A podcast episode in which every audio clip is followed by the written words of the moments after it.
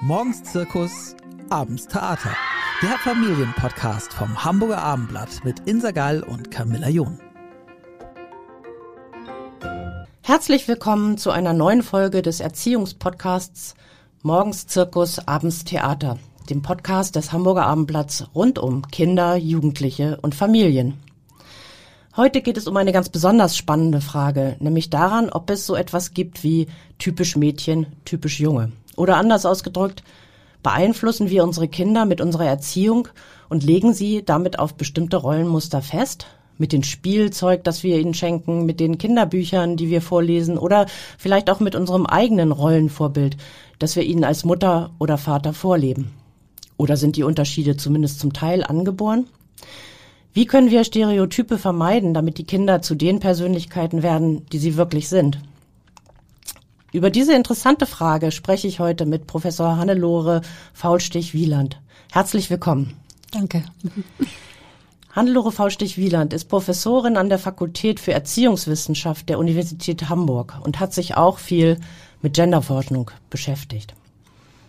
Deshalb jetzt mal gleich äh, zur Sache. Gibt es das eigentlich? Typisch Junge, typisch Mädchen? Ja, man kann sagen, ja, es gibt es einerseits, andererseits gibt es es nicht. Wir haben alle Bilder im Kopf, äh, was ein typischer Junge oder ein typisches Mädchen ausmacht, äh, wie die sich verhalten, wie die auszusehen haben ähm, und ähnliches. Ähm, aber das sind genau die Vorstellungen, die in einer Gesellschaft äh, oder auch in einer Gruppe von einer Gesellschaft gültig sind für ein, was man nennen könnte, genderadäquates Verhalten.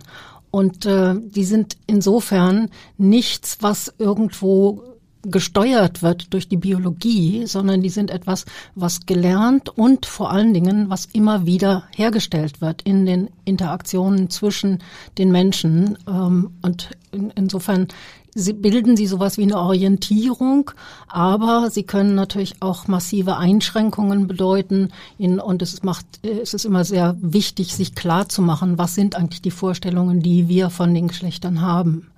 Äh, also die Biologie spielt keine Rolle, gar keine Rolle. Gibt es keine physischen Faktoren, die äh, bei der Entwicklung von Jungen und Mädchen eine Rolle spielen? Also äh, es gibt äh, sie insofern nicht, als man sagen könnte, da ist etwas Biologisches, äh, was eine klare Grenze zwischen dem, was wir als weiblich oder was wir als männlich ansehen, in, besteht, äh, sondern die biologischen Faktoren, die es gibt, das sind ja mehrere, mit denen Geschlecht bestimmt werden kann, und die hätten auch mehr als zwei zwei Geschlechter begründen können. Und es ist sozusagen eine gesellschaftliche Übereinkunft, dass man sich auf zwei Geschlechter bezogen hat. Das ist etwas, was seit äh, 2018 bei uns ähm, äh, sich geändert hat, weil, es, weil wir mittlerweile als Personenstandskennzeichen ein drittes Geschlecht ermöglichen, was aber nur, soweit ich das weiß, zulässig ist für diejenigen, bei denen die äußeren biologischen Merkmale bei der Geburt das heißt vor allen Dingen ein klar erkennbarer Penis oder eine klar erkennbare Vulva nicht eindeutig sind. Für die musste bis dahin immer gleich eine Entscheidung getroffen werden. Und das Spannende daran ist, ähm, dass man äh, davon ausging, äh, wenn das uneindeutig ist, also wenn wir sowas wie intersexuelle Kinder haben, dass man dann lange Zeit geglaubt hat, äh, durch die Erziehung könnten die Eltern, die Geschwister, die Familie, der Kindergarten es erreichen, dass die sich dann dem dem zugeschriebenen Geschlecht entsprechend verhalten würden. Also da hat man der Erziehung eine ganz große Macht zugesprochen, während bei all denen, äh, wo ähm, das nicht schwierig war zu entscheiden, handelt es sich um ein Mädchen oder einen Jungen und nach vor allen Dingen diesen beiden äußerlichen Kriterien. Und da ist man davon ausgegangen, das ist was Natürliches. Also da hat man der Erziehung viel weniger äh, ähm, Wirkmächtigkeit zugesprochen. Aber Sie sagen schon, dass die Erziehung eine große Rolle spielt, wenn ich das verstanden habe. Deutlich mehr als jetzt biologische ähm, Merkmale. Wie vermeidet man es denn, dass man seine Kinder durch die eigene Erziehung auf diese Geschlechterstereotype festlegt? Wow, das ist jetzt schon eine sehr komplexe Frage. Ich glaube, man müsste sich zunächst mal äh, ein Stückchen stärker nochmal klar machen, was überhaupt äh, Geschlecht ist. Also abgesehen von diesen vielen Merkmalen, mit denen man das bestimmen kann und dem dem Merkmal, was eigentlich äh, bei der Geburt äh, in der Regel herangezogen wird, äh, nämlich Penis oder Vulva, äh, ähm, äh, ist es so, dass ähm, sie außer zum Beispiel am FKK-Strand oder wenn Kinder nackt rumlaufen, normalerweise diese Merkmale nicht sehen. Und das bedeutet, ähm, man braucht Erkennungsmerkmale, äh, äh, die da, die helfen, ihn sofort zu, festzustellen, ist jemand gleich oder gegengeschlechtlich oder neuerdings ist jemand, der sich da vielleicht nicht einordnen will ähm, oder nicht einordnen lassen will. Und äh, diese Erkennungsmerkmale, die sind im Prinzip das, was äh, Kinder lernen äh, im Verlaufe der, der Sozialisation äh, und was aber auch immer wieder ähm, hergestellt wird. Da ist die Erziehung dann nur ein Aspekt davon. Und, äh, und für Kinder bedeutet das, dass es so eine, wenn sie sagen wir mal, im Kindergartenalter sind, dann ist es durchaus wichtig, weil es dann so eine Unterscheidung gibt zwischen, ist man noch Baby oder ist man schon richtiger Junge oder richtiges Mädchen? Äh, und äh, das bedeutet, äh, dass sie sehr darauf achten, den, den Erwartungen an richtige Geschlechterdarstellungen zu entsprechen. Auf der anderen Seite sind Kinder extrem kreativ, haben Spaß an, an äh, Rollenspielen, an Verkleidungen, an Ausprobieren und ähnliches.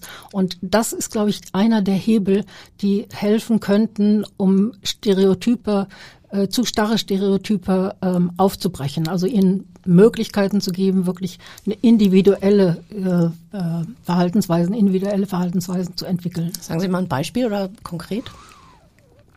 Ähm, na, Kinder ähm, haben ähm, sehr wohl ein Interesse daran, also wenn sie festgestellt haben, okay, ich bin ein Junge, so ähm, ist mir, wird mir jetzt immer gesagt und äh, ich will das auch sein, weil meine Freunde wollen das auch, dass ich das so bin, äh, dann äh, kann es trotzdem passieren, dass sie sagen, aber ich will später auch mal Kinder, Kinder gebären. Ich kann mich erinnern, dass mein großer Sohn in der Badewanne hatten wir eine Debatte darum, wo er gesagt hat, äh, ich will aber auch später mal Kinder kriegen. Ich mhm. will, äh, also nicht im Sinne selbst. von Zeugen, mhm. sondern ich will die selbst kriegen. Mhm. Und äh, sowas, sowas finde ich, ähm, das kann man natürlich abwürgen und sagen, geht nicht, kannst du nicht, äh, klappt nicht äh, wegen der Biologie. Oder man kann sagen, ja, wäre toll, ähm, ähm, kann, kann man erstmal dran festhalten. Auf viel allgemeineren oder viel einfacheren Ebenen ist es ähm, die Frage zuzulassen, an wenn Kinder äh, Fingernägel äh, lackieren wollen oder Ohrringe tragen wollen, also als Jungs jetzt. Äh, das war, eine, war ja lange Zeit extrem tabu und mittlerweile hat sich sowas gelöst, äh, was auch heißt, dass diese Frage, was ist eigentlich geschlechtsadäquat, äh, sehr im gesellschaftlichen Wandel ist.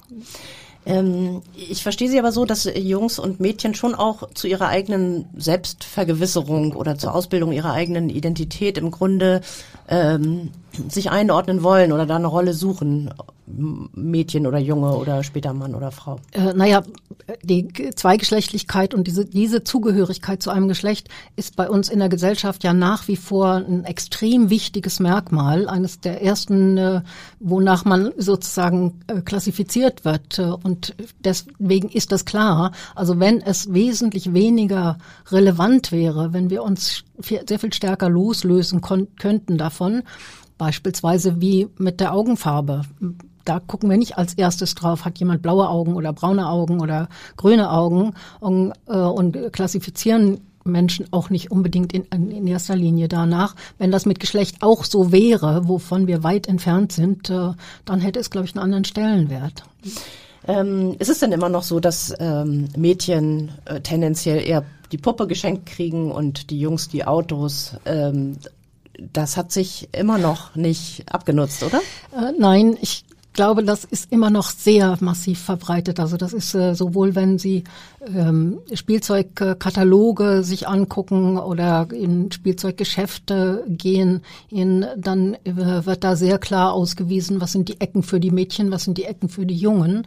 Und ähm, es hat ähm, es gibt immer mal wieder solche Baby-X-Versuche und ich habe gerade gestern noch mal recherchiert, äh, da äh, ist vor nicht kurzem, vor kurzem, also ich glaube im letzten Jahr, noch mal wieder so ein Versuch gemacht worden. Das heißt, man hat ähm, Kleinkinder unter einem Jahr in der Regel genommen, ähm, ein Mädchen äh, und einen Jungen und hat ähm, denen aber gegengeschlechtliche ähm, Namen zugeordnet und hat dann an Menschen gebeten, mit denen zu spielen. Also es gab so Spielsachen, verschiedene Spielsachen, die da waren und, äh, und sie sollten damit spielen und es zeigte sich, dass sie ganz klar äh, auf die Stereotypen zurückgegriffen, also die Erwachsenen auf mhm. die Stereotypen zurückgegriffen haben und sie den Kindern angeboten haben und auch die Kinder entsprechend beschrieben haben. Ähm, äh, und das Gleiche passiert sogar, wenn man es mit Babys gemacht hat, ähm, die, also mit dem gleichen Kind, äh, wo nicht gesagt wurde, welches Geschlecht hat dieses oder welches Geschlecht ist diesem Kind zugewiesen worden, dann haben die Personen, die damit gespielt haben, äh, dennoch sofort eine Zuordnung getroffen und haben äh, sowohl eher relativ stereotyp äh, agiert mit dem Kind, äh, wie auch das relativ stereotyp wahrgenommen. Spannend wäre ja zu wissen, äh, zu welchen Spielsachen die Kinder oder Babys von sich aus greifen würden, wenn sie beides oder eine ganze Bandbreite angeboten bekommen würden. Hat man das auch mal untersucht? Äh, also ähm, die Schwierigkeit ist, dass diese, diese Prozesse ja sehr frühzeitig verlaufen. Also was wird dem Kind angeboten, was wird ihm nicht angeboten. Und, äh, und ähm, es gibt da keine, kein sozusagen natürliches Experiment, äh, aber im Prinzip ist es einfach, ähm, wenn, wenn man es schaffen könnte, nicht stereotypisiert äh, Kinder so weit ähm, äh, wachsen zu lassen, bis sie in der Lage sind, auf Spielzeug zuzugreifen, dann würden sie da nicht stereotyp reagieren. Aber das, pass das klappt quasi nicht, weil wir diese Bilder im Kopf haben und weil wir ganz subtil äh, vermitteln, was uns wichtig ist, äh, für Jungs oder für Mädchen. Also schon im ersten Lebensjahr meinen mhm. Sie? Ja, mhm. ja. Äh, weiß man denn in welchem oder kann man das sagen, in welchem Alter bildet sich so eine Geschlechtsidentität aus? Also es gibt amerikanische Studien, die sagen, dass Kinder bereits im ersten Lebensjahr äh, die beiden Geschlechter unterscheiden könnten.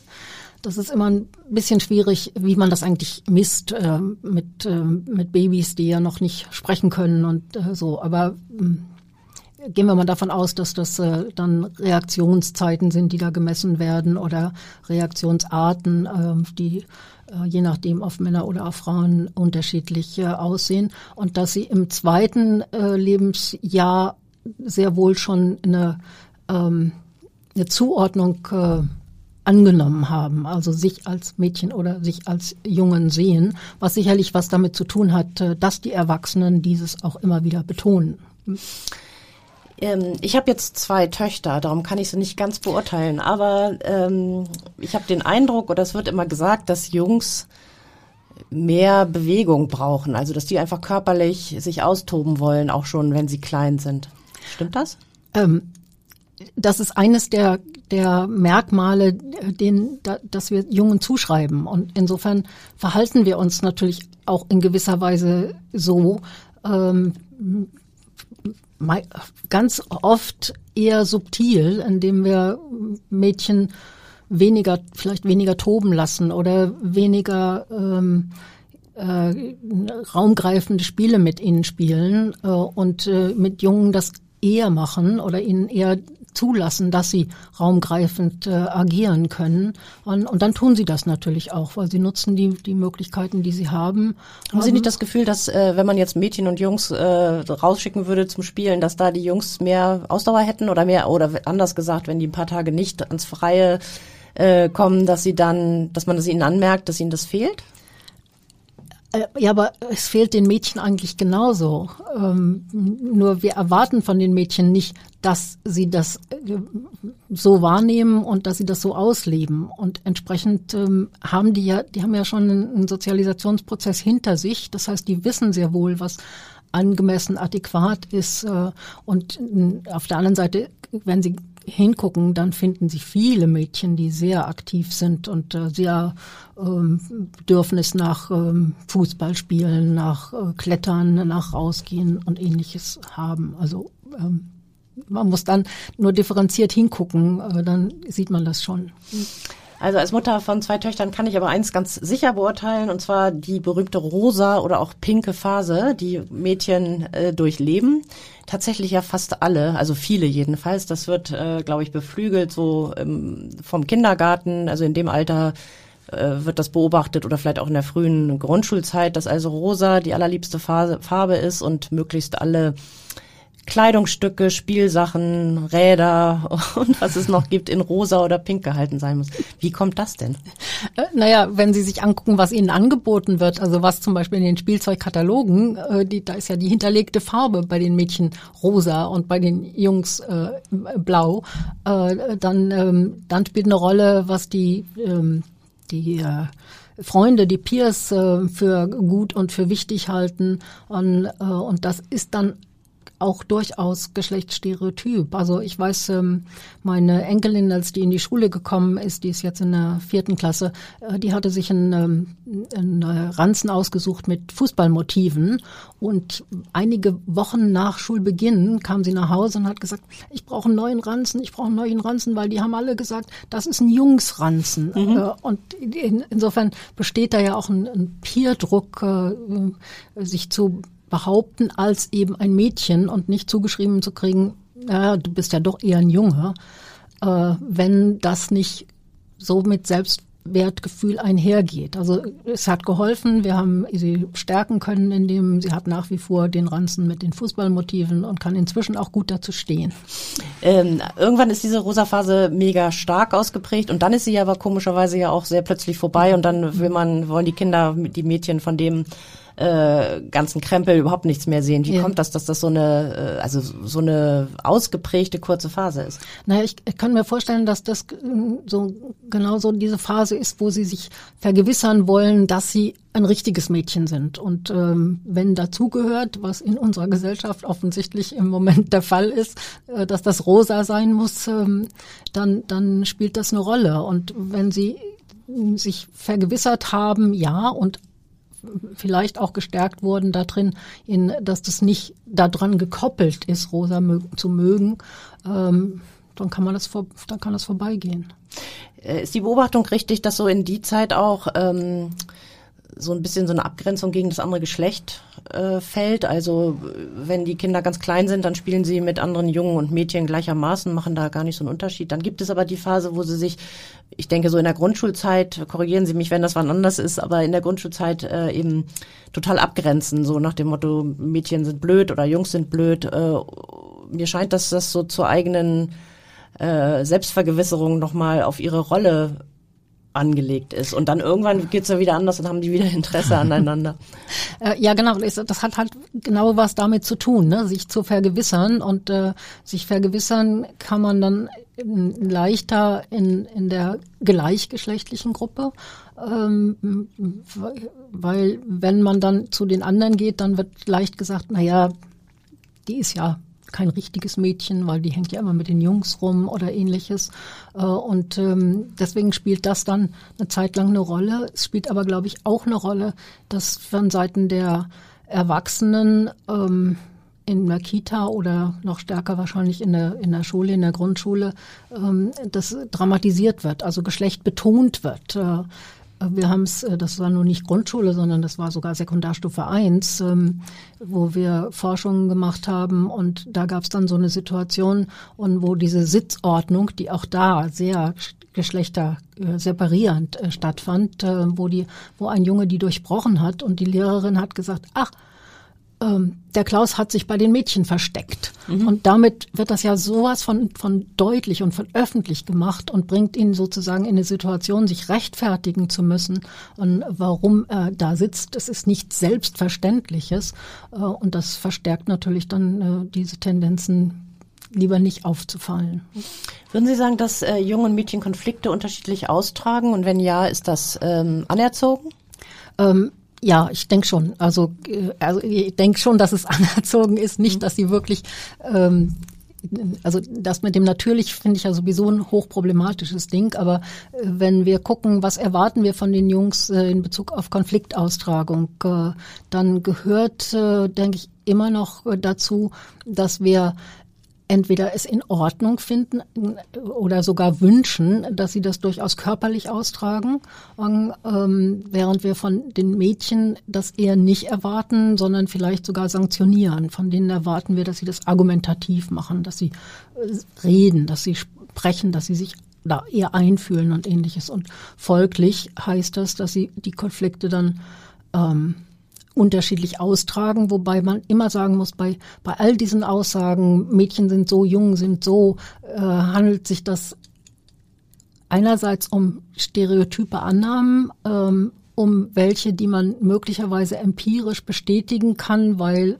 der das im Durchschnitt oder in der Mehrheit so ist. Aber wir finden immer bei beiden Geschlechtern viele, viele, die genau anders sich verhalten. Und das finde ich wichtig, da, da stärker drauf zu achten.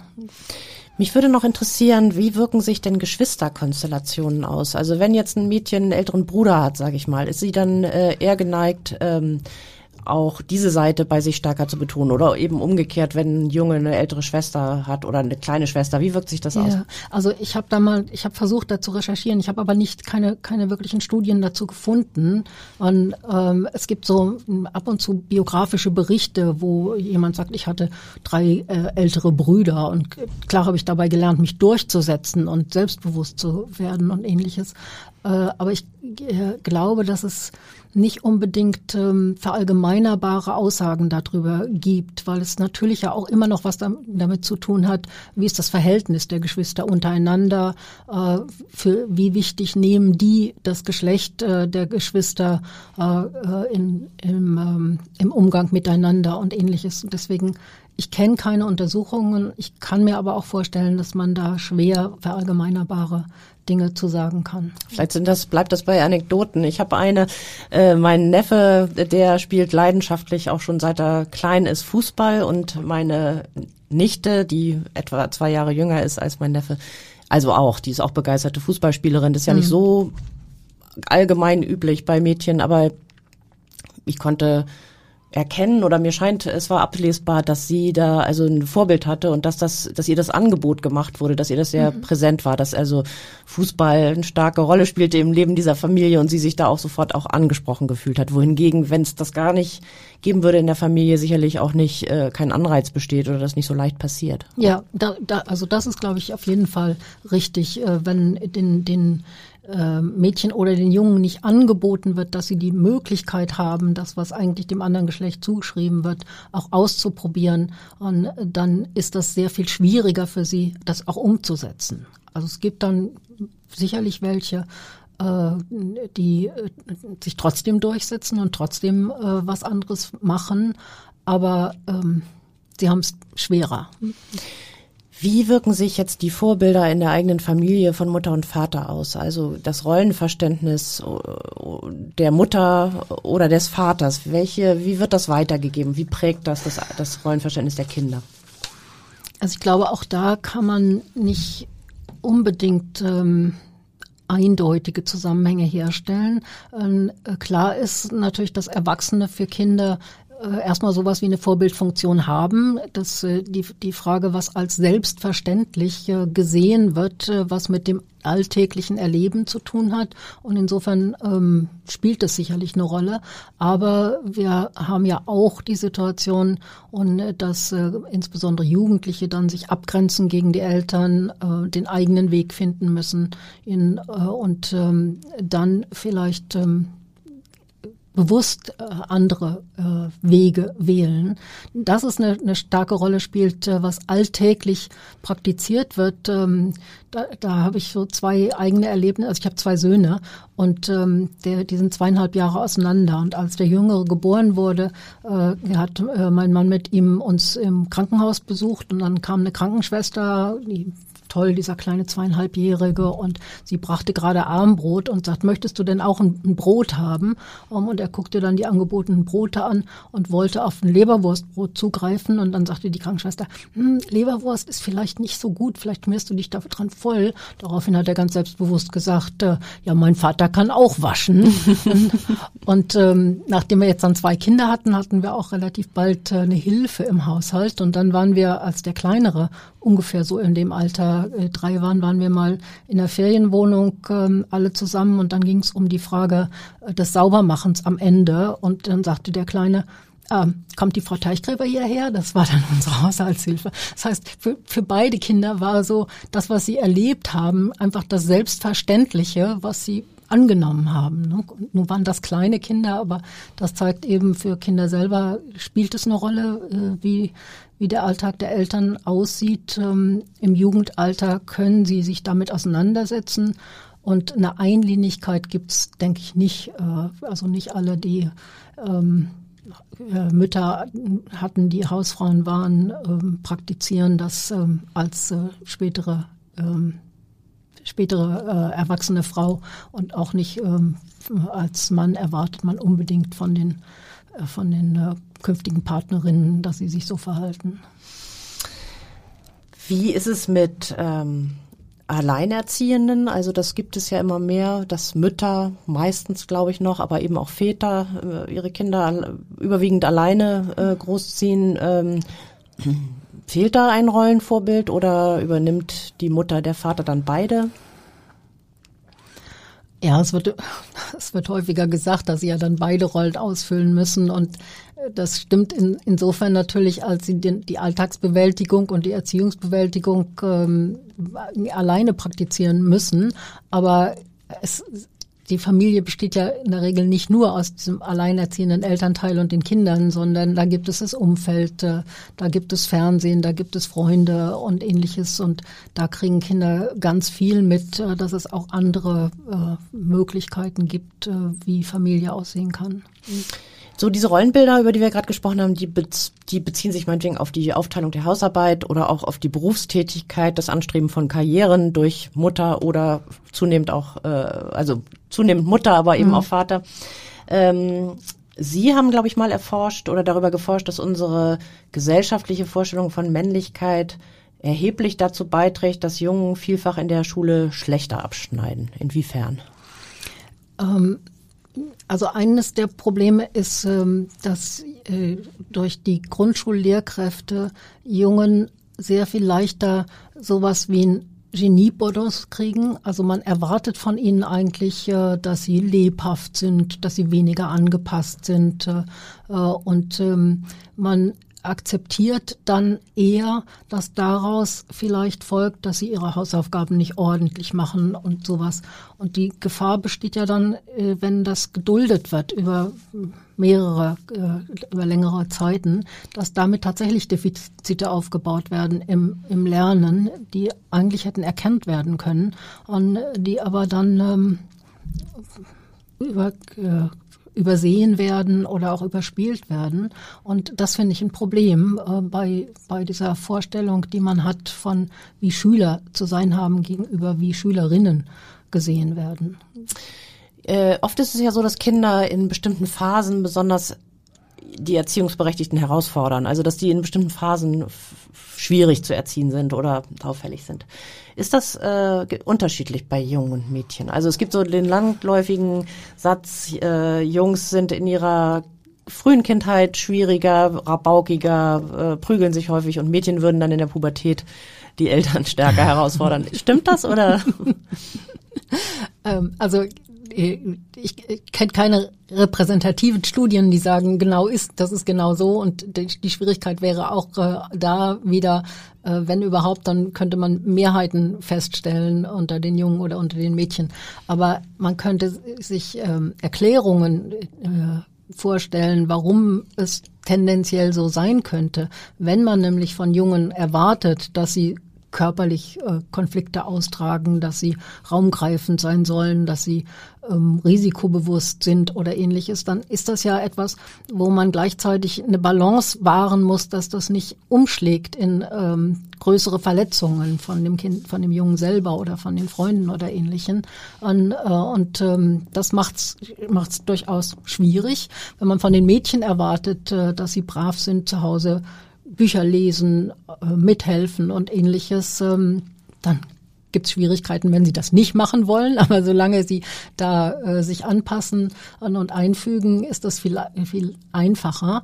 Und wenn sie dann in die, in die Pubertät kommen, also in, äh, in Zeiten und in Phasen, wo dann auch das andere Geschlecht äh, interessant wird, dann haben wir ja auch da, äh, glaube ich, immer noch mindestens zum Teil sowas wie diese Doppelmoralvorstellungen, die Jungen viel Freiheiten äh, ähm, zusprechen, ihren, dass sie aus, sich ausprobieren dürfen, dass sie gucken können, wie kommt man mit Mädchen klar und ähnliches, während äh, für Mädchen immer ganz schnell die Gefahr besteht, äh, wenn sie sich ausprobiert, und, äh, dass sie dann etikettiert wird äh, und ähm, diskriminiert wird. Vielleicht noch mal zum Abschluss einen Rat oder, oder eine Anleitung am allerbesten. Wie vermeidet man das? Also eigentlich die Frage des Anfangs nochmal. Wie vermeidet man, dass man die Kinder durch zu viele vorgegebene Stereotype, sei es mit Spielsachen oder anderem, auf eine Rolle festlegt? Also ich, ich glaube, eine Voraussetzung wäre, dass man sich selber nochmal klar macht darüber, was erhoffe ich oder erwarte ich denn in, von meiner Tochter oder meinem Sohn und, und wie Stereotyp ist das? Äh, das wäre so die, der, der erste Schritt. Äh, der zweite könnte ja dann sein, in, dass ich selber versuche, mich loszulösen von, ich wünsche mir aber, dass das richtiger Mann wird äh, mit all diesen stereotypen Eigenschaften oder eine richtige Frau mit all diesen stereotypen Eigenschaften, und, äh, sondern was will ich denn alles zulassen? Und, äh, und in dem konkreten Umgang, äh, also das wäre wäre so eine ähm, die, dieses sich klar machen und reflektieren darüber, äh, das wäre eine Form von, ich dramatisiere Geschlecht, weil ich überlege mir ganz genau, was steckt dahinter. In dem konkreten Umgang äh, würde ich da erstens mal sehr viel Gelassenheit ähm, empfehlen. Und, äh, diese pinke Phase muss man nicht bekämpfen, die kann man auch durchstehen in, äh, und, äh, und abwarten. Und, und ähm, sehr viel stärker auf eine Entdramatisierung, also nicht immer betonen, ähm, toll machst du das als Mädchen oder schön, dass du als Mädchen oder dass du als Junge auch mal sowas machst, sondern die Kinder in, als Individuen sehen und sie als Individuen stärken und äh, äh, selbstbewusst machen. Und auf jeden Fall alle Arten von Spielzeug anbieten?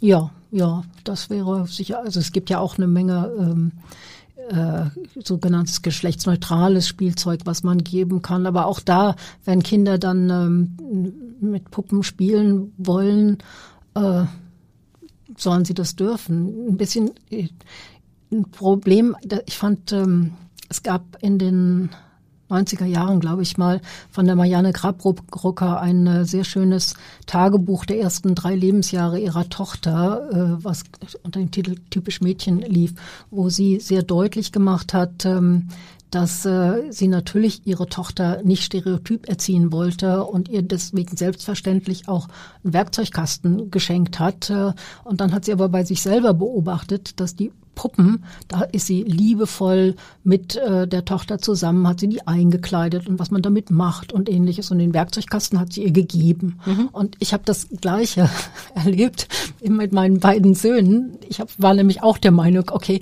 die Jungs müssten auch durchaus mit Puppen konfrontiert werden. Und, da ich aber selber nie gerne mit Puppen gespielt habe äh, und dann die Investition in irgendeinen so riesig teuren Puppenwagen fand ich nicht so gut. Also haben sie so einen kleinen Korbwagen gekriegt und den auch da mehr oder weniger hingestellt kriegt.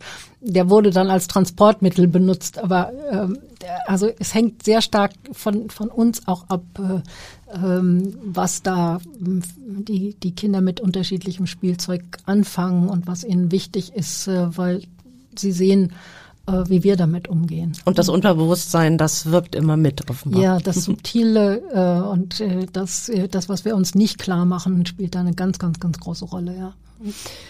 Gut, dann bedanke ich mich ganz herzlich für dieses Gespräch. Ja, vielen Dank. Weitere Podcasts vom Hamburger Abendblatt finden Sie unter abendblatt.de slash podcast.